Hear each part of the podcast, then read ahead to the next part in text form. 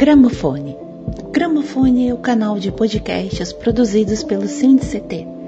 Os assuntos de interesse dos servidores das carreiras de Ciência e Tecnologia você encontra no canal Gramofone, o SINDCT mais perto de você.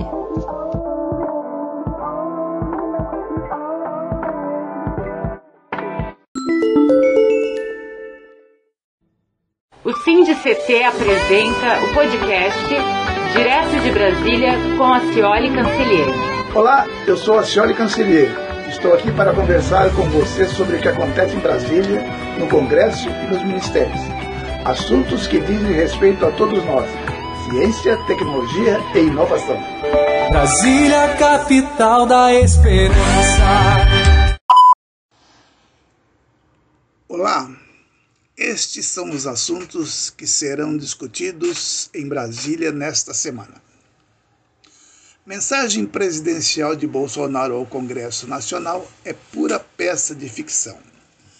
A mensagem presidencial de 2022, encaminhada por Jair Bolsonaro ao Congresso Nacional na reabertura dos trabalhos do Legislativo, apresenta um Brasil de sucesso, tolerante, punjante, moderno e preocupado com o meio ambiente e os direitos humanos.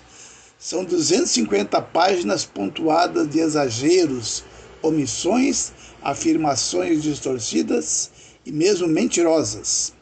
Juntas desenham um país que não existe ou que só existe no papel. Vejamos algumas dessas pérolas. O texto diz, por exemplo, que o governo deu um sinal inequívoco do seu compromisso com o combate a todas as formas de racismo, intolerância e xenofobia, incluindo o antissemitismo.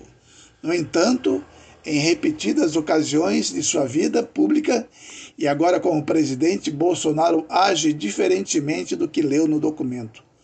O próprio presidente da Fundação Palmares, seguidas, seguidas vezes, investiu contra o movimento negro e personalidades históricas negras.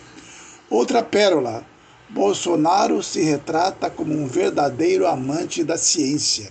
Diz ele, o governo federal tem continuado os esforços de inserção do país na sociedade do conhecimento, onde o avanço da produção da ciência de boa qualidade, o desenvolvimento de grandes projetos de infraestrutura e iniciativas de divulgação científica devem prosperar de forma articulada. Realidade: o governo cortou 87% da verba para ciência e tecnologia em 2021, derrubando-a de 690 milhões para 89 milhões. No primeiro trimestre, mais de 200 cientistas assinaram uma carta aberta contra o governo Bolsonaro. Pérola derradeira. Ao falar dos esforços para a vacinação dos brasileiros, Bolsonaro usou o truque de fazer o recorte de uma parcela da população. Na verdade, em 3 de fevereiro de, dos últimos meses, 71%, 71 da população como um todo estava com o primeiro ciclo vacinal completo e apenas 22,8% com dose de reforço. Vamos aguardar o, como o Congresso tratará esta peça ficcional. Mudanças climáticas ameaçam produção de alimentos. Brasil será prejudicado.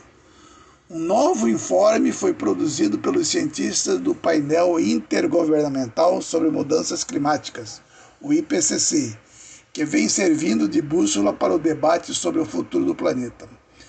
O IPCC alerta para o impacto das mudanças climáticas sobre soja e produtividade agrícola na América do Sul. O documento será debatido a partir da próxima semana por governos inflação, fome e queda de produtividade foram analisados sob a ótica das mudanças climáticas. O texto não deixa dúvidas sobre o que espera a humanidade nas próximas décadas, caso não consiga reverter o aquecimento global. O relatório sugere que o agronegócio brasileiro terá que socorrer as florestas e promover uma transformação no uso da terra, se quiser continuar a ser competitivo com altas taxas de produtividade. No informe que será debatido na próxima semana entre governos de todo mundo, a constatação é de que as mudanças climáticas terão um profundo impacto no sistema de produção de alimentos, com repercussões negativas para a soja sul-americana e outros cultivos, além de potencial inflação e, em alguns locais, o incremento da fome.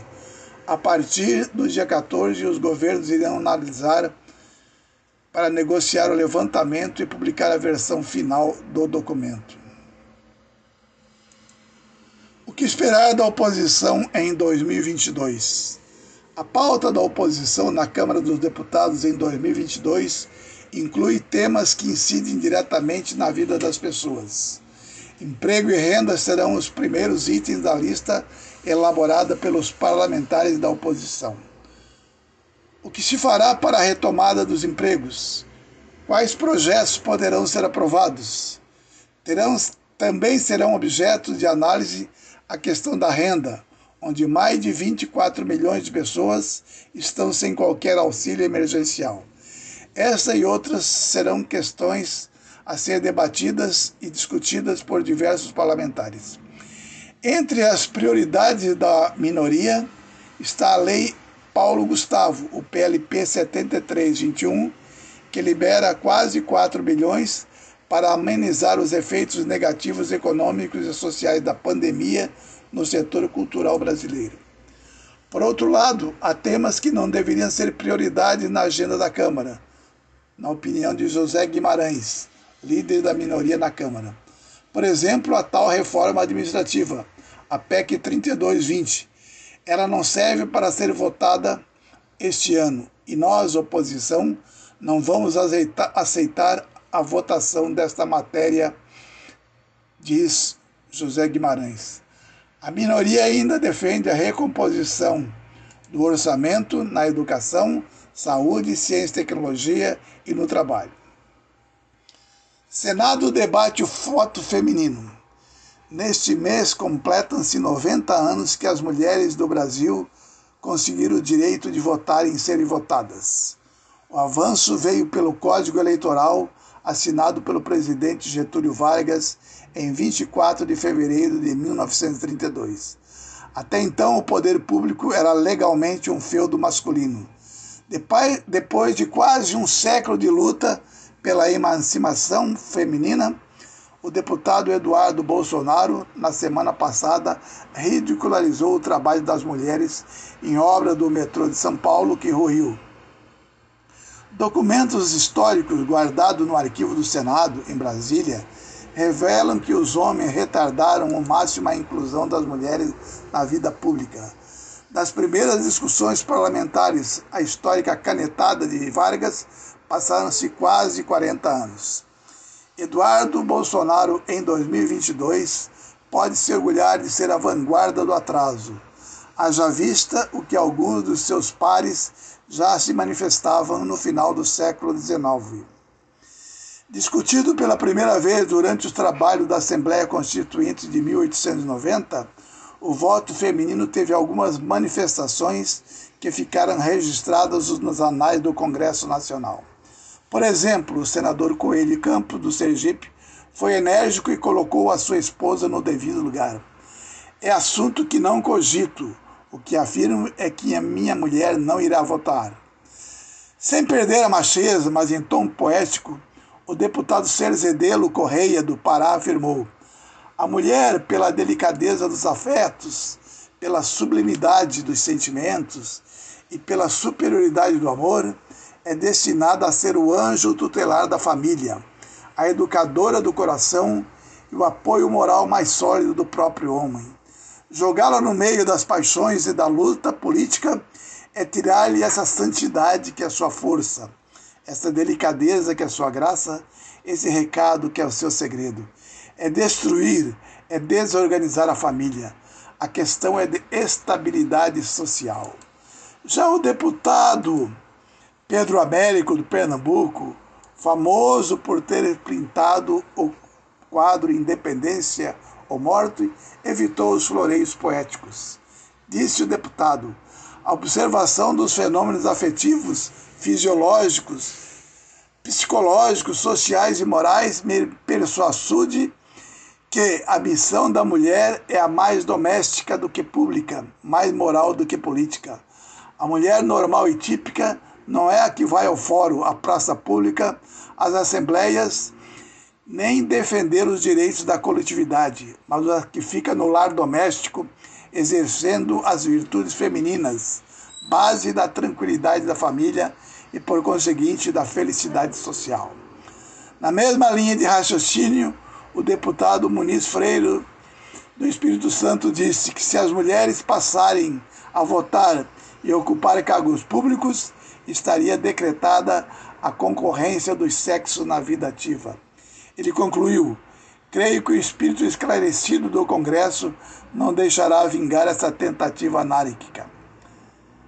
Vemos que o espírito esclarecido baixou no deputado Eduardo Bolsonaro.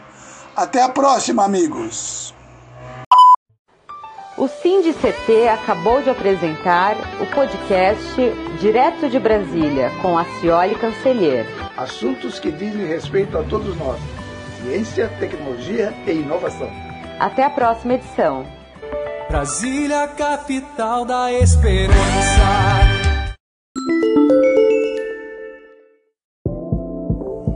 www.sindct.org.br as notícias de interesse dos servidores das carreiras de ciência e tecnologia você encontra no site do SINCT www.sindct.org.br.